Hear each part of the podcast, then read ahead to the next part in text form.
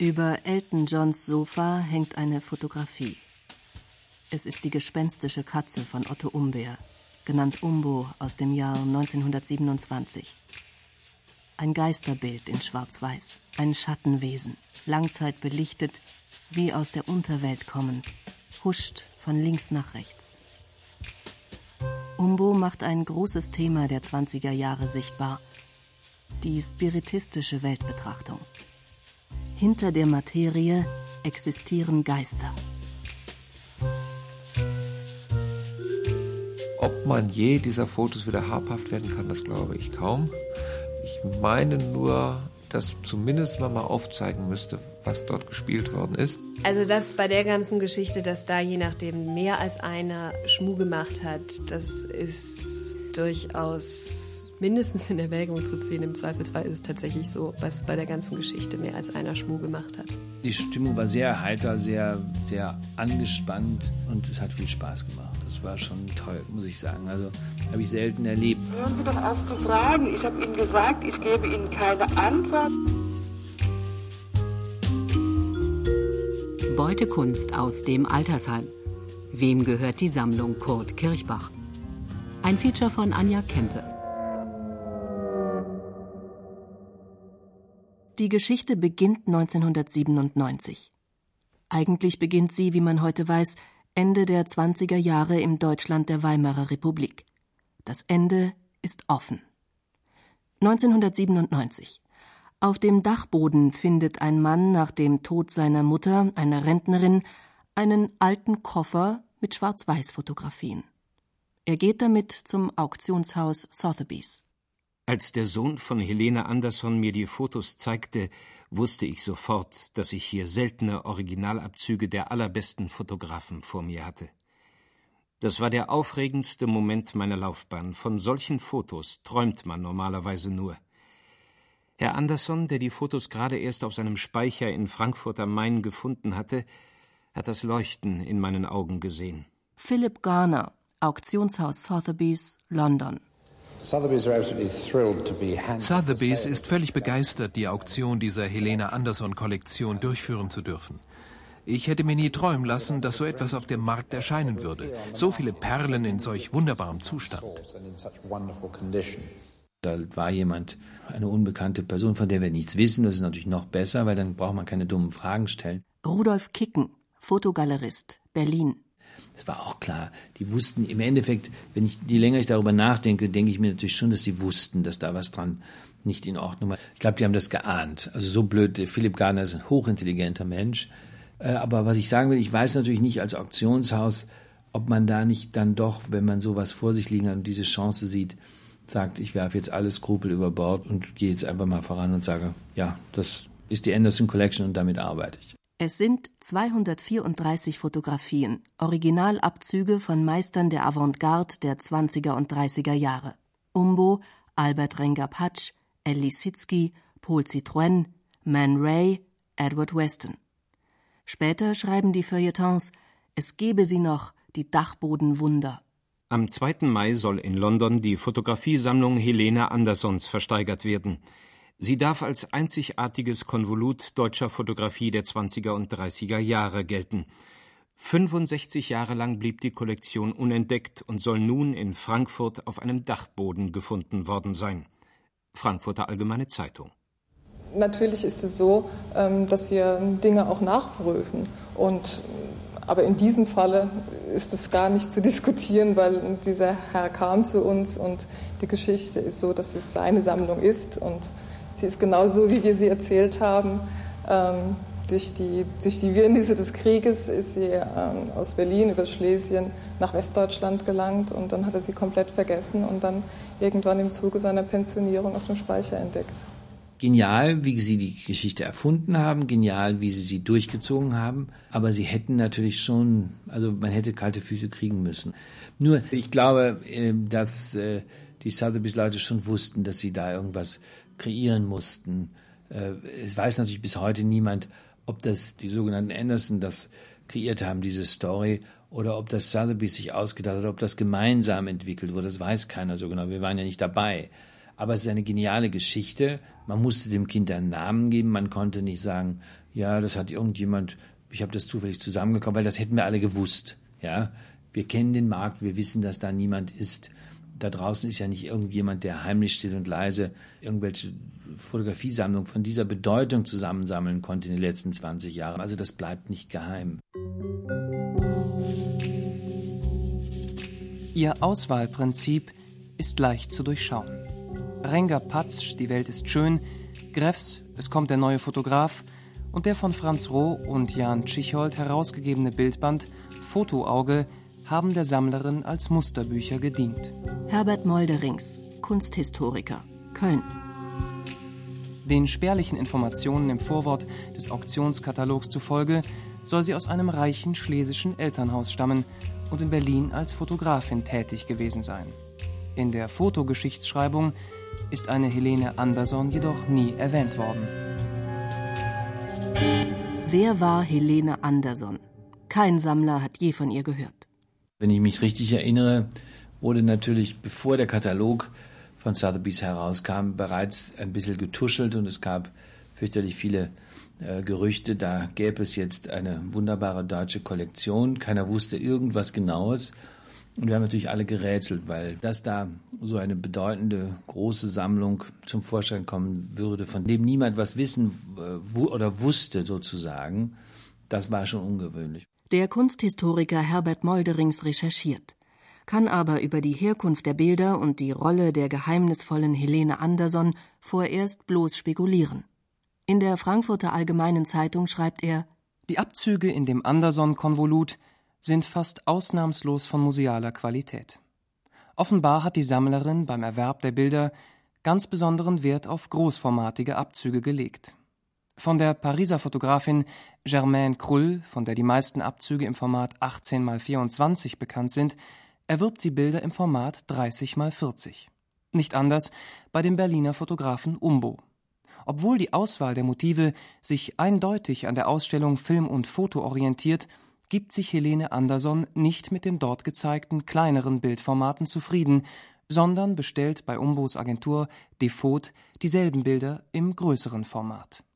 Von Moholy Notch kauft sie statt der postkartengroßen Fotogrammunikate großformatige Reproduktionen, die der Künstler 1929 für Film und Foto von früheren Fotogrammen angefertigt hatte andere Bilder sind gar 60 mal 40 Zentimeter groß. So handelt nur, wer daran denkt, die Bilder in einer Galerie oder einem Museum zu präsentieren. Dass sie zum Zweck der Präsentation hergerichtet waren, beweisen die Reste von Montagestreifen auf den Rückseiten, als auch die durch Passepartouts verursachten Aussilberungen an den Rändern vieler Fotos.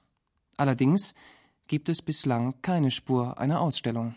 Interessant war, dass ich vor 20 Jahren ein großes Konvolut von Ränger-Fotos äh, gekauft habe, die Karl-Georg Heise als Vorlage für das Buch, was er herausgegeben hat, ja für Ränger, die Welt ist schön, bei sich zu Hause hatte.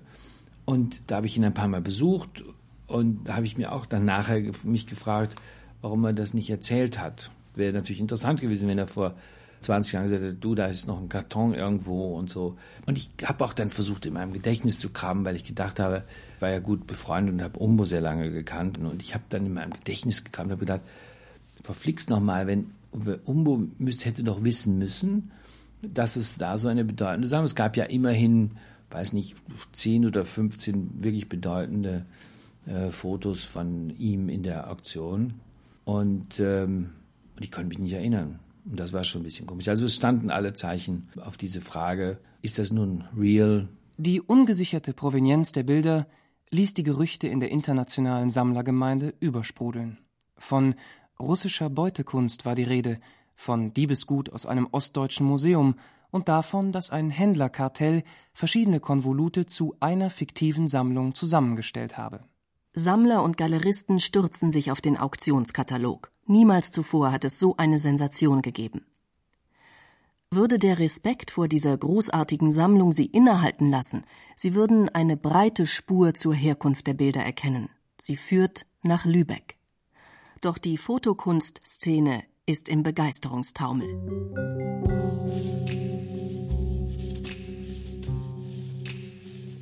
Dann haben wir uns alle in London getroffen. Mittlerweile gab es dann natürlich weitere Gerüchte. Der Frankfurter Dachboden. Dieses Haus, da habe ich dann noch am Morgen vor der Auktion habe ich einen Freund angerufen und gefragt, gesagt, du fahr, tu mir gefallen, fahr die, die Straße und die und die Nummer und guck mal nach, was da ist, weil da soll angeblich das Ganze her sein. Dann rief er mich zurück und sagte, das ist ein Trümmergrundstück und so wie das aussieht, ist das da schon seit 50 Jahren. Im Vorwort des Auktionskatalogs wird die Dachbodengeschichte ungeprüft abgedruckt. Wir haben dann auch gesagt, Mensch, Philipp, nimm's doch raus, du weißt, dass da viele Fragen sind. Die Tatsache, dass dieses Haus, so wie du es beschrieben hast, gar nicht mehr existiert und offensichtlich seit Jahren nicht mehr existiert, ist doch ein Beweis dafür. Wir haben es alle gespürt. Wir waren natürlich auf der anderen Seite auch fasziniert und wir auch ein bisschen stolz, das muss man dazu sagen, dass plötzlich die deutsche Fotografie international einen Zulauf bekam, weil man stellte plötzlich fest, dass zum ersten Mal amerikanische Händler und amerikanische Sammler und, und Museumsleute nach London kamen und massiv nach London kamen, um sich für deutsche Fotografie zu interessieren. Das war bis jetzt immer Stiefkind. Wir waren alle, glaube ich, auch ein bisschen stolz, dass wir Teil dieser historischen Ereignisse waren, weil das hat man wirklich noch nirgendwo erlebt. Die Spur nach Lübeck ist nicht zu übersehen. Der Schauplatz Kunstfotografie der 20er Jahre ist klein, winzig. Jeder Sammler, jeder Galerist kennt alles Nennenswerte, was da existiert. Dem Kunsthistoriker Herbert Molderings lässt die ungeklärte Herkunft der Fotos keine Ruhe. Er recherchiert weiter, schaut sich die bekannten Sammlungen näher an. Große Sammlungen mit einer erkennbaren Idee, mit einem Sammelkonzept gibt es überhaupt nur zwei. Die eine hat seit 1929 die Kunstbibliothek Berlin aufgebaut. Und die andere wurde, auch seit Ende der 20er Jahre, angelegt von Karl Georg Heise, dem Herausgeber des Bildbands Renger Patsch, Die Welt ist schön. Und zwar für das St. Annen Museum in Lübeck, wo er als Direktor tätig war. Heises Sammlung weist unübersehbare Parallelen zur Anderson-Kollektion auf. Beide Konvolute beginnen mit David Octavius Hill und Robert Adamson aus dem 19. Jahrhundert. Und beide bilden mit Fotos von Albert Renger-Patsch einen Schwerpunkt neue Fotografie. Karl Georg Heise muss Helene Anderson gekannt haben oder den wahren Sammler, muss sich mit ihm abgesprochen haben über das Sammlungskonzept. Oder war er selbst der geheimnisvolle Sammler? Die Spur führt von Lübeck nach Zwickau. Sie endet bei Dr. Hildebrand Gurlitt, dem damaligen Direktor des König Albert Museums Zwickau. Spätestens seit 1929 gab es einen regen Briefwechsel zwischen Heise und Gurlitt über die Fotografie, besonders über Renger Patsch. In einem Brief vom 9. Januar 1930 schlägt Heise Gurlitt den Ankauf von Renger Patsch Bildern vor. Wenn ich Sie recht verstanden habe, haben Sie in der fotografischen Sammlung Ihres Freundes, die Sie zusammenstellen, Renger noch nicht genügend vertreten. Und 20 seiner herrlichen Vergrößerungen, 30 mal 40, gehören meines Erachtens unbedingt hinein. Demzufolge ist Gurlitt im Januar 1930 damit beschäftigt, für einen Freund eine fotografische Sammlung aufzubauen. Von einer Freundin, einer Sammlerin Helene Anderson etwa, ist hier nicht die Rede. In der jetzt unter ihrem Namen veröffentlichten Sammlung befinden sich 16 der erwähnten herrlichen 30 mal 40 Vergrößerungen Renger Patsch. Noch ein Beweis dafür, dass die Sammlung, die Hildebrand Gurlitt für einen Freund aufbaut, identisch ist mit dem Anderson-Konvolut, beweist ein Brief, den Gurlitt am 13. Dezember 1929 an den Künstler Friedrich vor dem Berge Gildewart schickt. Auf offiziellem Briefbogen des König Albert Museums Zwickau schreibt Gurlitt Spaßeshalber werde ich das schon vorhandene Blatt, in dem ein Bericht über Renger als Material bemüht ist, gleich behalten. Was soll es denn kosten? Außerdem möchte ich noch einen kleinen Abzug mit einem Affenkopf hier behalten. Offenbar hatte Gurlitt also mehrere Arbeiten von Vordenberge Gildewart vorliegen. Die beiden hier genannten, die er behalten möchte, sind exakt Bestandteil des Anderson-Konvoluts. Das vorhandene Blatt ist die im Auktionskatalog unter der Nummer 201 angebotene Reproduktion einer Fotokollage, in der Vordenberge Gildewart einen Ausschnitt aus Gurlitz Rezension des berühmten Bildbands Die Welt ist schön verwendet hatte. Mein Bericht über Renger. Der kleine Abzug mit einem Affenkopf ist ohne Zweifel der Mittelformat-Kontaktabzug mit dem Ausschnitt eines Affengesichts in demselben Los. Auch der Vorspann der sogenannten Anderson-Sammlung, die Fotografien aus dem 19. Jahrhundert von David Octavius Hill und Robert Adamson, führt zu Hildebrand Gurlitt. Im Vorwort des Auktionskatalogs heißt es, Helene Anderson habe diese Bilder von ihrem Vater geschenkt bekommen. Und dieses Geschenk habe erst ihr Sammelinteresse geweckt. Diese Fotos kamen aber mit großer Wahrscheinlichkeit erst 1932 in die Sammlung, und zwar über Karl Georg Heise. Im März 1932 erwarb Heise in Edinburgh ein umfangreiches Album mit Originalfotos von Hill. Da er meinte, die ganze Kollektion sei für Lübeck zu groß, verkaufte er einige Bilder. Mehrere gingen, wie ein Brief Heises vom 27. April 1932 belegt, auch an Gurlitt. Sowohl den Motiven als auch den Formaten nach passen die acht Hill-Fotografien im Anderson-Konvolut exakt in jenes Album, von dem sich mehr als 50 Fotos in der Sammlung des Lübecker Museums für Kunst und Kulturgeschichte befinden. Wir haben es bei dem Anderson-Konvolut ganz offensichtlich mit jener Sammlung zu tun, die Gurlitt seit 1929 für einen Freund zusammentrug. Wer war dieser Freund? War er als Kurator an einem Museum tätig oder sammelte er privat?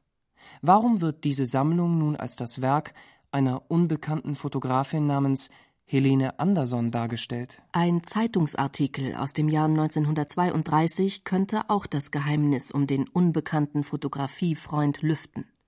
Herbert Molderings findet das Beweisstück. 1932 wird die sogenannte Anderson-Sammlung öffentlich ausgestellt und auch besprochen. Der Name des Sammlers steht dick und fett geschrieben. Nun scheint es sicher zu sein, die Herkunftsgeschichte des zu versteigernden Konvoluts ist eine glatte Lüge. Doch die Kenner der Fotoszene sind im Auktionsfieber.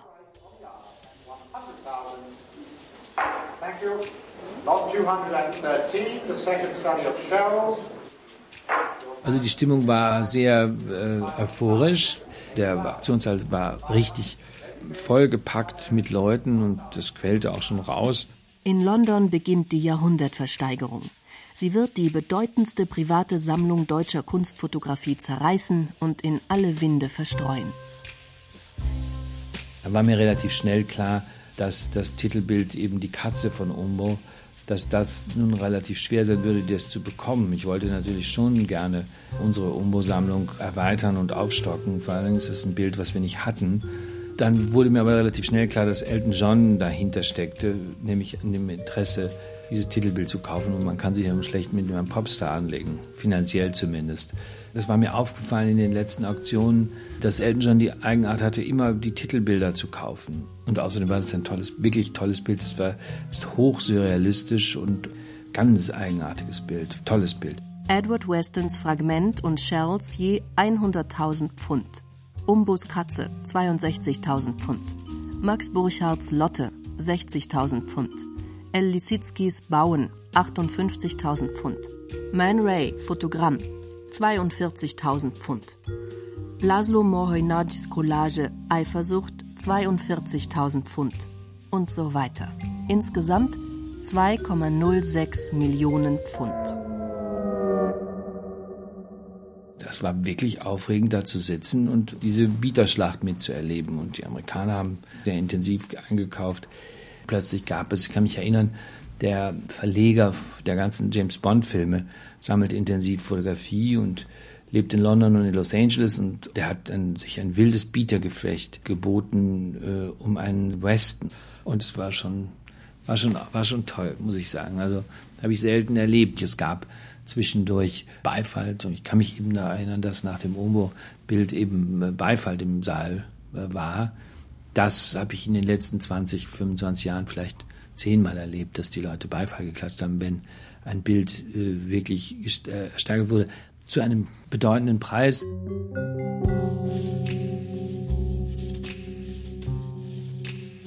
Vom 10. Januar bis zum 14. Februar 1932 wird im Kunstverein Hamburg eine Fotoausstellung gezeigt. Die überregionale Presse nimmt davon keine Notiz. Karl Georg Heise bespricht diese Fotoausstellung im Hamburger Fremdenblatt. Er nennt sie Fotosammlung Kurt Kirchbach. Über die Ausstellung als solche sei vorweg bemerkt, dass sie dem Schreiber, der sich als ein Fotonarr bekennt, fast alle Ausstellungen der letzten Jahre besuchen und mehrere selbst einrichten durfte, als die beste erscheinen will, die er gesehen hat. Das hat seine einleuchtenden Gründe. Die Sammlung Kurt Kirchbach hat aus der Fülle der Versuche, auf das Sorgsamste sammelnd und sichtend, nur das Allerbeste ausgewählt. Das Rätsel um die Herkunft der Fotos ist gelöst. Herbert Molderings berichtet über seine Entdeckung. Die von Sotheby's versteigerte Fotosammlung gehörte dem Dresdner Kurt Kirchbach. Der damals 38-jährige Kurt Kirchbach besaß in Dresden-Coswig einen Industriebetrieb, der Brems- und Kupplungsbeläge sowie technische Gummiwaren herstellte. Er war ein Bewunderer und Sammler der Werke Korinths, Noldes, Rohlfs und Marx. Im Frühsommer 1929 ließ er sich von Hildebrand Gurlitt bei einem gemeinsamen Besuch der Internationalen Ausstellung des Deutschen Werkbundes Film und Foto in Stuttgart für den Plan begeistern, als erster eine Sammlung internationaler moderner Fotografie aufzubauen. 1933 trat er in die NSDAP ein. Da er nicht beabsichtigte, sich durch eine Fotosammlung, die mit Hauptwerken des Kulturbolschewismus bestückt war, bei den neuen Machthabern zu kompromittieren, ließ er die Sammlung während des Dritten Reiches von der Bildfläche verschwinden. Dass er ihr aber weiterhin Bedeutung beimaß, beweist die Tatsache, dass er sie in einem Testament um 1939 gesondert aufführte. Kurt Kirchbach starb im Jahr 1967. Seine von ihm als Alleinerbin eingesetzte Ehefrau Hildegard ist 1995 in einem Basler Altenheim gestorben. Interessant war, dass dieser Mythos Anderson Collection eben da auch schon sofort funktioniert hat.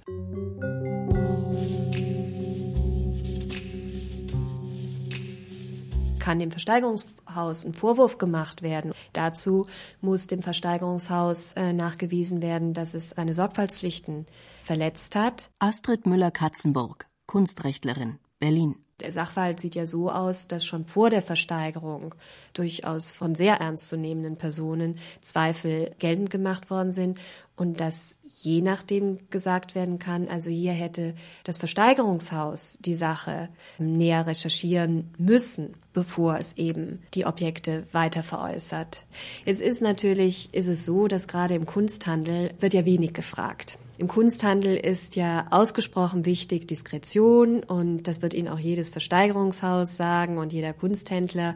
Es wird teilweise herzlich wenig gefragt, weil eben dieses goldene Licht der Diskretion so hoch gehalten wird. Aber nicht äh, von ungefähr gibt es mittlerweile auch durchaus einige Entscheidungen, wo dann die Richter dahingehend entschieden haben, dass sie gesagt haben, nein, das schreit regelrecht danach, dass sich erkundigt wird. Und da kann man sich nicht auf irgendwelche Handelsgeflogenheiten berufen, die da sagen, also bei uns in unserem Bereich wird nicht gefragt, sondern wenn in solch einem Bereich es gen Himmel schreit, dass gefragt werden muss, dann dürft ihr euch nicht darauf berufen, dass ihr eben normalerweise nicht fragt. Sie hätten Zweifel haben sollen, aber ich denke mir, dass natürlich da die Versuchung schon war. Immerhin bekommen die ja praktisch 30 Prozent und 1,2 Millionen Pfund ist ja auch eine Menge Geld. Also das war gut gemacht, Kompliment, aber sie haben natürlich die moralischen Bedenken einfach hinterangestellt. Das ist der Vorwurf, den man ihnen machen äh, muss. Anruf bei Sotheby's. Was machen Sie denn, wenn der Erbe die Fotos wiederhaben will? Dazu geben wir keine Stellungnahme ab. Wir können gar nichts sagen. Unser Mitarbeiter, der die Sammlung damals angenommen hat, Philipp Garner, ist leider gar nicht mehr bei uns. Nein, wir wissen nicht, wo er hin ist, er hat um eine Auszeit gebeten. Unklar ist bis heute, wie und wann die Fotosammlung aus dem Kirchbach-Besitz in die Hände jenes Mannes geraten ist, der sich Sohn der Helene Anderson nennt und ansonsten hartnäckig auf seiner Anonymität besteht. Nach der millionenschweren Versteigerung wandert der große Unbekannte, dessen Namen Sotheby's nicht nennen will, zusammen mit seiner Frau aus Deutschland aus.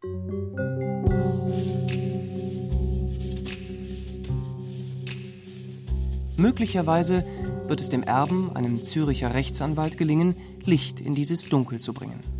Denn dem Vernehmen nach ist er keineswegs geneigt, seine Ansprüche auf die Fotosammlung Kurt Kirchbach aufzugeben. Eine Berliner Kulturjournalistin, die über die Auktion berichtet, recherchiert den Namen Helene Anderson und findet heraus, dass sie eine verheiratete Burdak war. Ihr Sohn heißt Hans-Joachim Burdak. Der Kunsthistoriker Herbert Molderings wird stutzig, als er hört, dass die Leiterin des Basler Altenheims Sana Park, in dem Hildegard Kirchbach gestorben ist, Angelika Burdak heißt. Es ist die Ehefrau von Hans-Joachim Burdak, Helene Andersons Sohn. Hören Sie doch auf zu fragen. Ich habe Ihnen gesagt, ich gebe Ihnen keine Antwort. Angelika und Hans-Joachim Burdak ließen über einen Frankfurter Rechtsanwalt erklären, die 234 Bilder seien Angelika Burdak von Frau Hildegard Kirchbach zu deren Lebzeiten aus Dankbarkeit für die gute Pflege geschenkt worden. Außerdem habe Frau Kirchbach ausdrücklich darum gebeten, ihren Namen im Zusammenhang mit der Schenkung nicht zu erwähnen. Um diesem Wunsch zu entsprechen, habe man bei der Einlieferung der Sammlung im Auktionshaus Sotheby's eine falsche Provenienz angegeben. Der Kirchbach-Erbe, der Züricher Rechtsanwalt Werner Stauffacher, stellt Strafantrag gegen das Ehepaar Burdak. Er ist der Alleinerbe des Kirchbach-Nachlasses, der aus einer Kunstsammlung mit Gemälden von Emil Neude, Franz Mark, Hans Thoma und Ferdinand Hodler sowie Skulpturen von Barlach, Gaul und Sintenis besteht und der Fotosammlung. Die Verkäufer haben die Schenkung gegenüber dem Erben von Hildegard Kirchbach, dem Züricher Rechtsanwalt Werner Stauffacher, plausibel zu machen bzw. Beweise für sie zu erbringen. Den Angaben Dr. Stauffachers zufolge war es der Leiterin des Altenheims Sana Park AG untersagt, Geschenke mit wesentlichem Geldwert anzunehmen. Da ihm zudem bisher weder eine Schenkungsurkunde vorgelegt noch Zeugen für den Schenkungsvorgang benannt worden sind, geht er davon aus, dass eine wirksame Schenkung nicht vorliegt. Es gibt Geschichten, die scheinen nie zu Ende zu gehen. Während sich Werner Stauffacher um seine Rechte an der Fotosammlung bemüht, meldet sich ein Mann zu Wort, der das Stauffacher Testament anfechten will. Auch er legt ein Testament vor. Es ist der deutsche Industrielle Eckbert von Bohlen und Halbach. Zwei neue Testamente gab's, beide für Herrn Stauffacher. Wahrscheinlich hat ihm das eine in der Deutlichkeit noch nicht gereicht.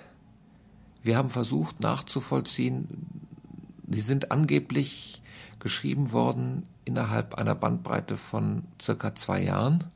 Wir haben dann eine Schriftanalyse äh, und eine Papieranalyse herstellen lassen und haben festgestellt, dass diese beiden Testamente wohl auf demselben Block geschrieben worden sind, mit dem gleichen Kugelschreiber sogar, sodass wir sogar anzweifeln, ob äh, da wirklich zwei Jahre dazwischen lagen.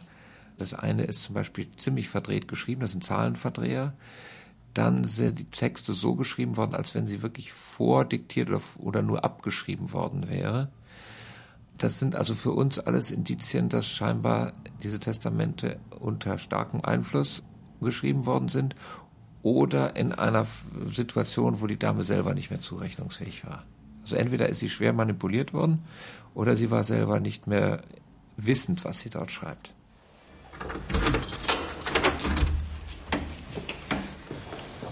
Das ist die Wohnung von der Frau Kirchbach, da der Eingang, da weiter vorne die Stube. Das Schweizer Fernsehen berichtet über das Kirchbach-Erbe. Werner Stauffacher kennt sich hier aus.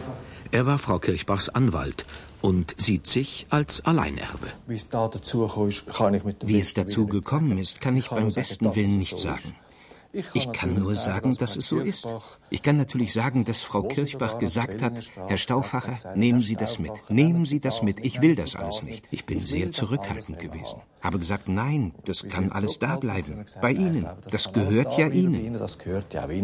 Aus dem Rätselraten um eine der bedeutendsten Fotokunstsammlungen der Welt und dem Skandal, einen solchen Kunstwert zu zerreißen und zu versteigern, ist ein Erbstreit um Millionen geworden.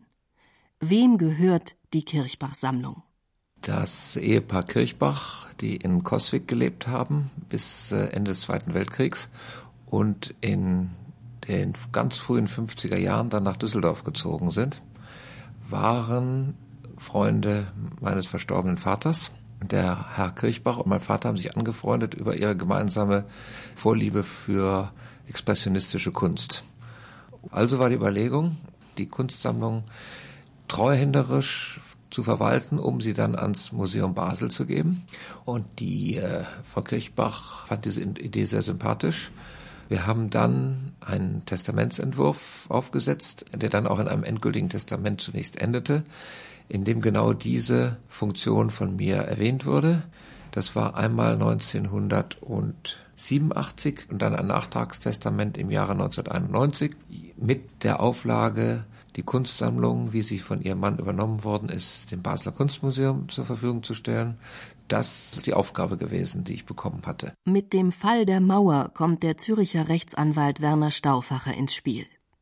Es geht zunächst um den alten Besitz des Ehepaars Kirchbach, das Wohnhaus am sogenannten Weißen Hirsch, einem Elbhang mit Sicht auf Dresden. Ein berühmtes Haus.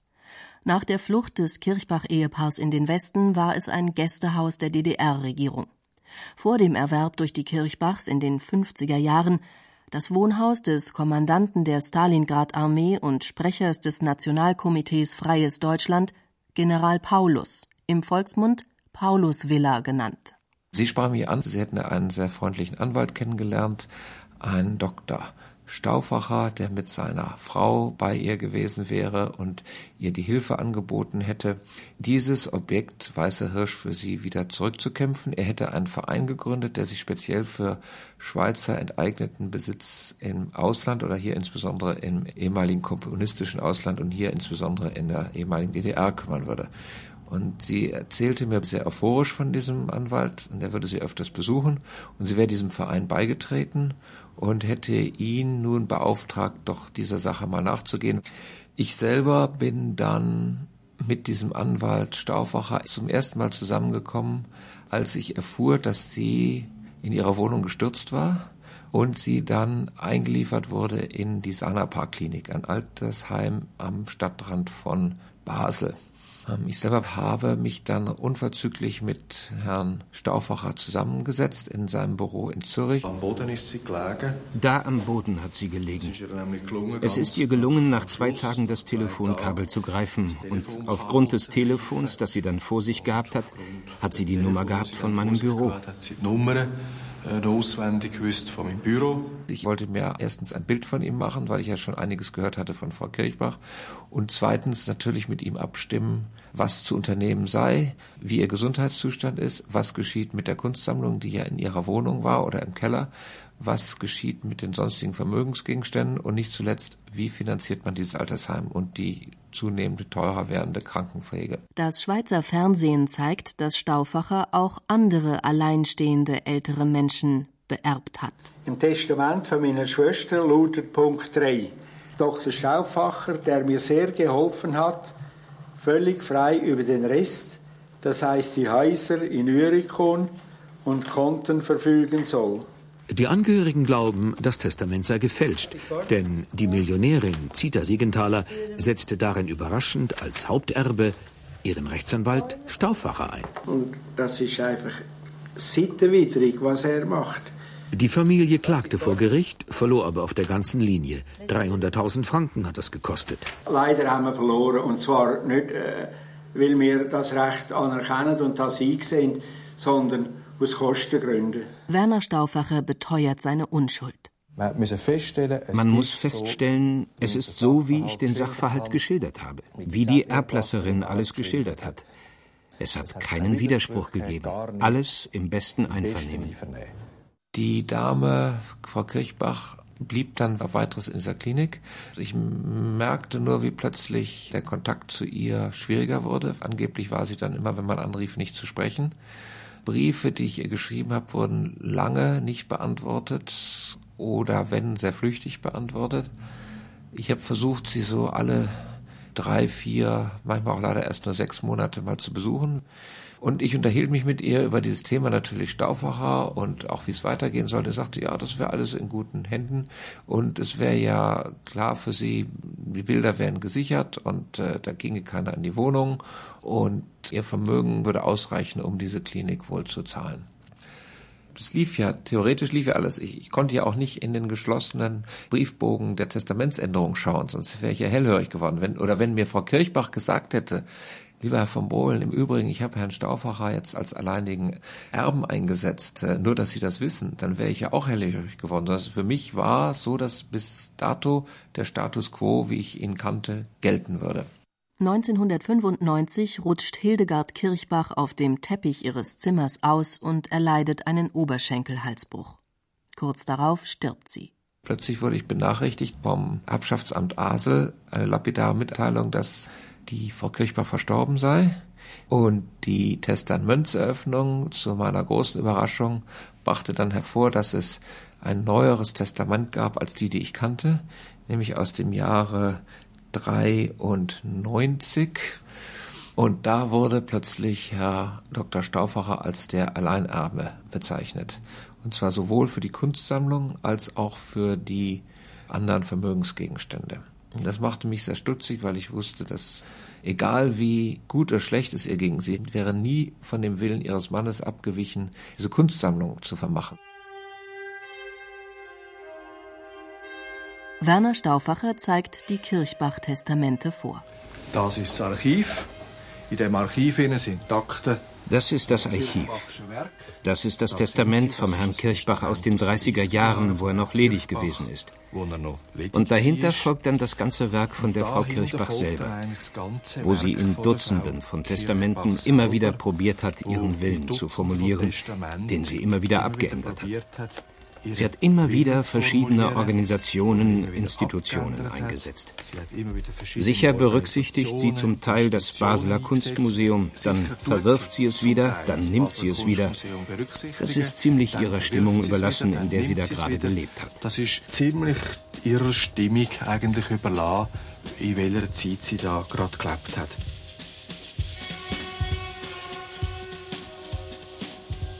Die Ehefrau des Besitzers des Altenheims Sana Park findet im Schrank des Kirchbach-Zimmers ein von Hildegard Kirchbach persönlich angefertigtes Besucherprotokoll. Da ist interessant, äh, Herr Stauffacher hat also bis im 94 Frau Kirchbach relativ wenig besucht. Das heißt so, alle zwei Monate mal durchschnittlich.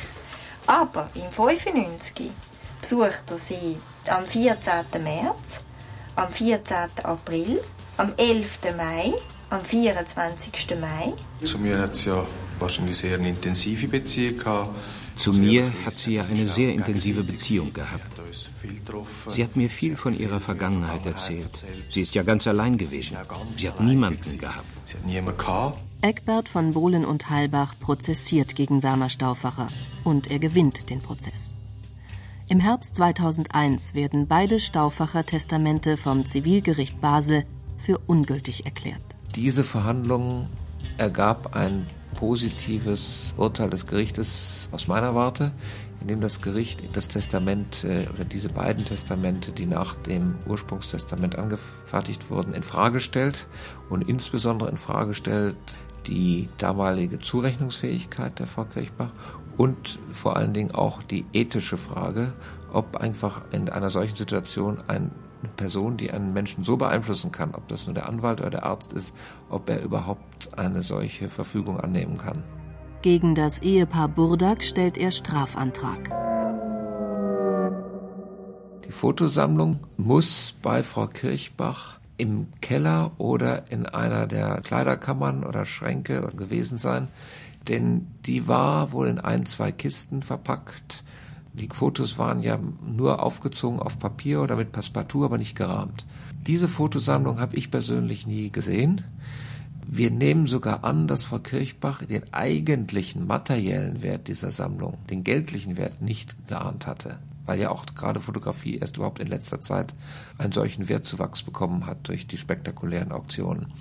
Wir wissen nur eins, dass Frau Kirchbach auch diese Fotosammlung sicherlich als Erbe ihres Mannes entsprechend gesehen hat. Unter dem Druck der Anschuldigungen lässt das Ehepaar Burdak durch seinen Anwalt erklären, dass Angelika Burdak die Fotos, Zitat, von Frau Hildegard Kirchbach zu deren Lebzeiten übergeben und zu Eigentum übertragen worden seien, als Ausdruck der Freundschaft und Dankbarkeit, die Frau Kirchbach gegenüber Frau Burdak empfand. Frau Kirchbach habe darum gebeten, ihren Namen im Zusammenhang mit der Schenkung nicht zu nennen. Meine Vermutung, und das ist meine reine persönliche Vermutung, ist, dass natürlich in dem Moment, wo Frau Kirchbach im Heim untergebracht war, die Wohnung frei zugänglich war. Und zwar einmal selbstverständlich für den Dr. Stauffacher, weil er hatte nun die Verfügungsgewalt und hatte auch die Schlüssel und sicherlich auch für die Frau Burdak, die Heimleiterin, weil sie musste ihr ja Sachen holen. Irgendeiner musste ihr ja auch die Kleidung aus der Wohnung holen. Irgendeiner hat ihr ja dann auch ihren Schreibtisch, der stand ja bei ihr dann nachher in, im Altersheim. Irgendjemand muss ja an die Sachen ran. Ergo, es liegt sehr nahe, dass jemand auch dort mal durchsucht hat, was da noch ist. Ergo findet man dann auch irgendwann diese Kiste mit Fotos.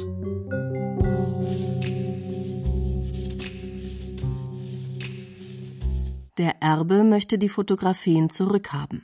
Man wird sich schwer tun, sicherlich die bereits veräußerten Bilder wiederzufinden, gar wiederzukriegen. Man wird sie kaum finden, weil oft gehen ja solche Fotos dann gleich in Sammlungen und verschwinden ja auch.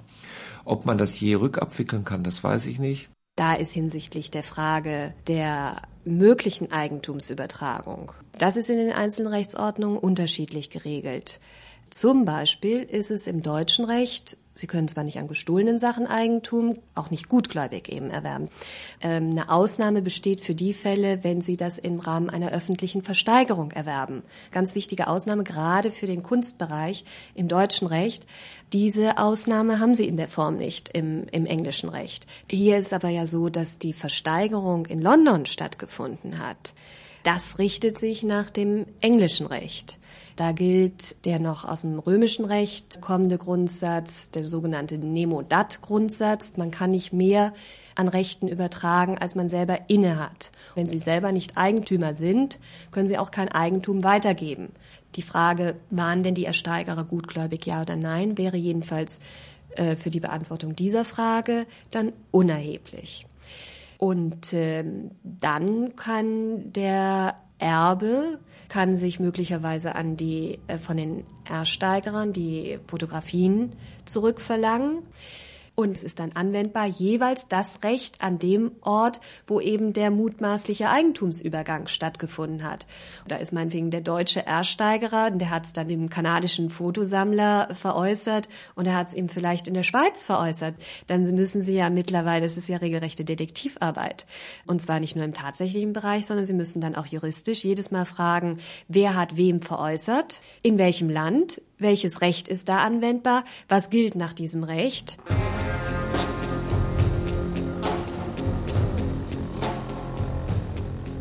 Beutekunst aus dem Altersheim. Wem gehört die Sammlung Kurt Kirchbach? Ein Feature von Anja Kempe. Und noch eine große Frage bleibt offen. Die Kirchbach-Sammlung besteht ursprünglich aus 600 Fotografien. Bei Sotheby's versteigert wurden aber bloß 234. Wo ist der Rest? Wenn es gelänge, diese Sammlung von 600 Bildern mehr oder weniger vollständig zu rekonstruieren, wäre das eine absolute Sensation. Dann haben wir noch gesagt, du, Philipp Gardner, äh, du hast sicher noch drei Kartons da oben liegen. Äh, nein, nein, das können wir versichern. Es ist nur dieses eine Konvolut, haben das dann geglaubt und so.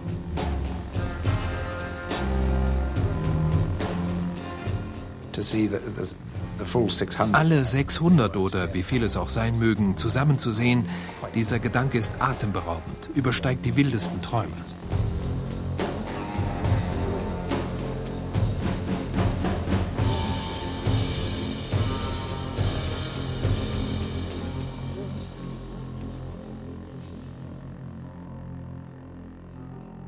Eine Produktion des Deutschlandfunks 2003.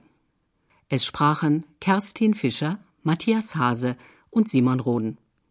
Ton und Technik Ingeborg Kiepert und Susanne Friedrich. Regie Wolfgang Rindfleisch.